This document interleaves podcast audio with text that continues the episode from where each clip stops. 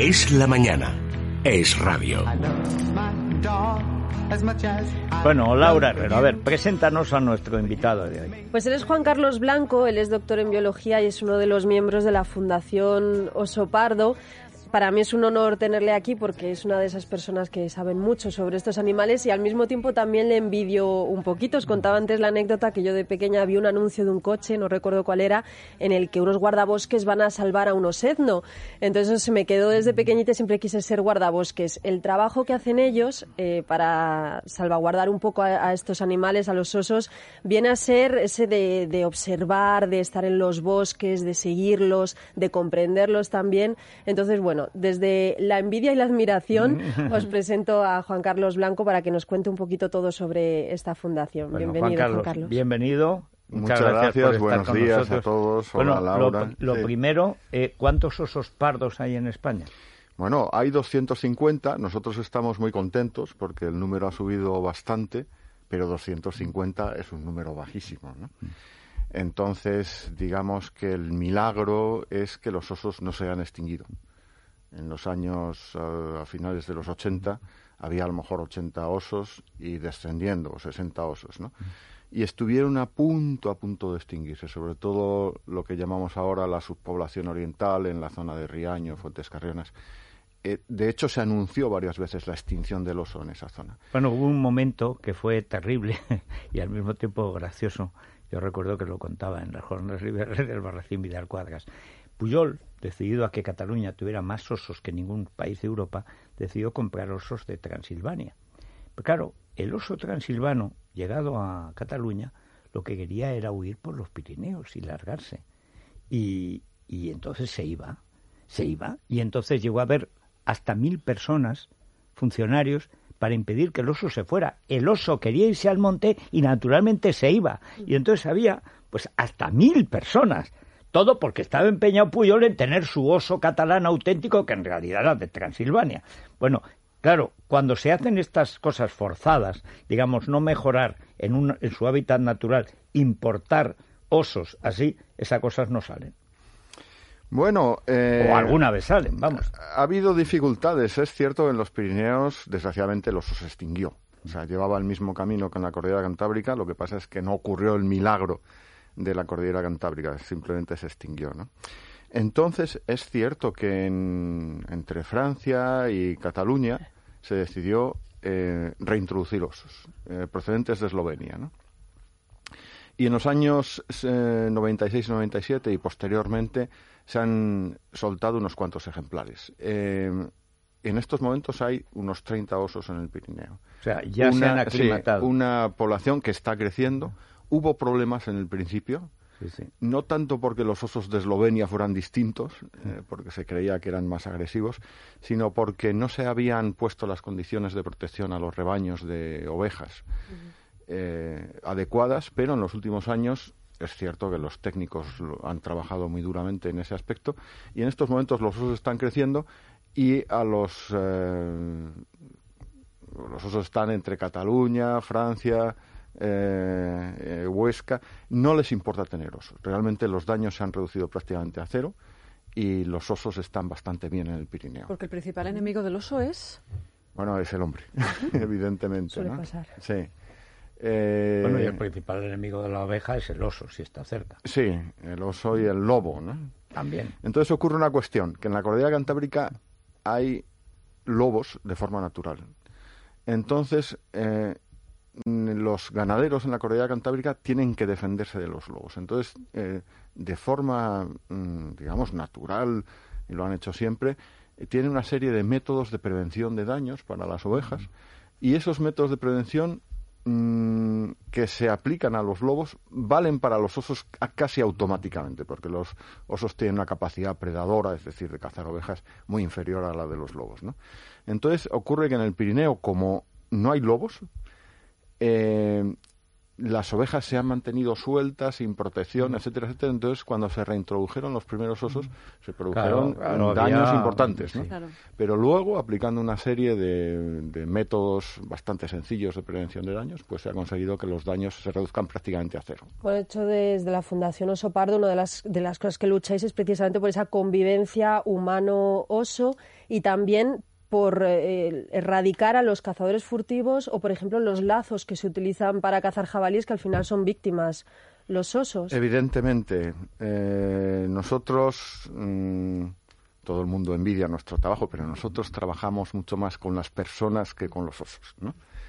Eh, intentando convencer a los distintos, distintos sectores sociales de la montaña que el tener osos no es malo, incluso puede ser positivo. ¿no?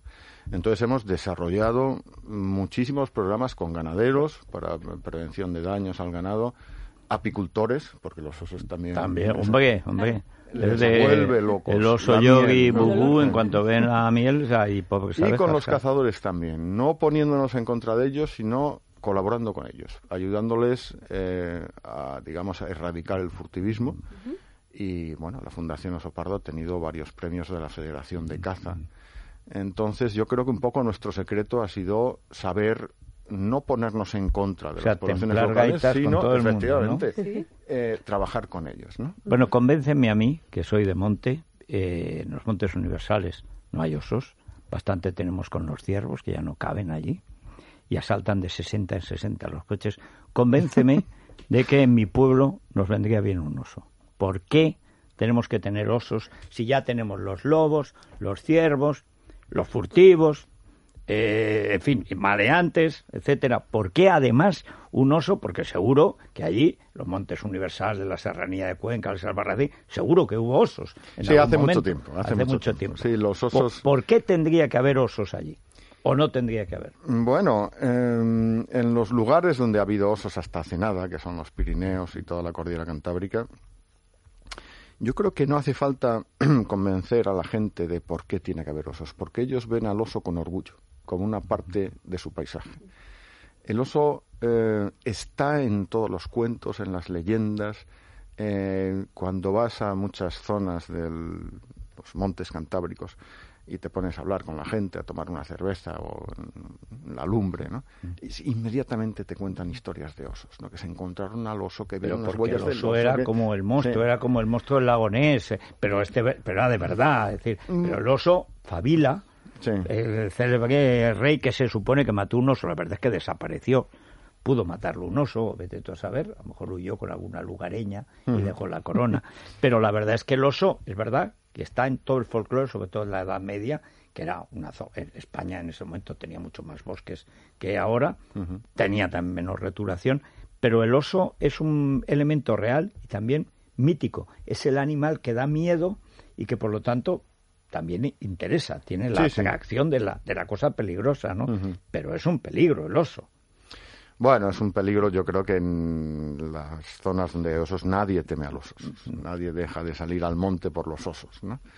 Los osos se ven muy poco porque son animales nocturnos, huyen del hombre, y entonces yo creo que es lo, siente como un peligro la gente que no vive allí, pero la gente que vive allí, nadie, Es decir, como el toro en el monte, que si tú no haces, el toro va a la suya y no quiere saber nada. Yo creo que el oso tiene más miedo del humano que el humano del oso. ¿Será que lo conoce? Entonces, ¿Te, puedes encontrar con un oso y ¿qué haces si no eres un lugareño? ¿Qué haces? Tú te encuentras de pronto, eh, no lo pensabas, pero va y te tropiezas con un oso. ¿Qué haces? bueno, eso es rarísimo.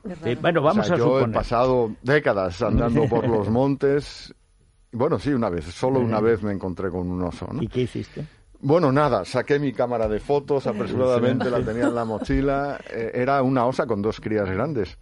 Y además, bueno, fue una, fue una historia bastante bonita. Yo estaba con otros miembros de la Fundación Sopardo. Eh, estábamos filmando unos osos en una ladera enfrente a, a, más de mil metros, lejísimos, ¿no? Con potentes teleobjetivos y tal. Y cuando acabamos, volvimos y entonces, metidos en medio de un matorral enorme, casi no se veía, oímos ruidos de frente y dijimos, bueno, será algún corzo que...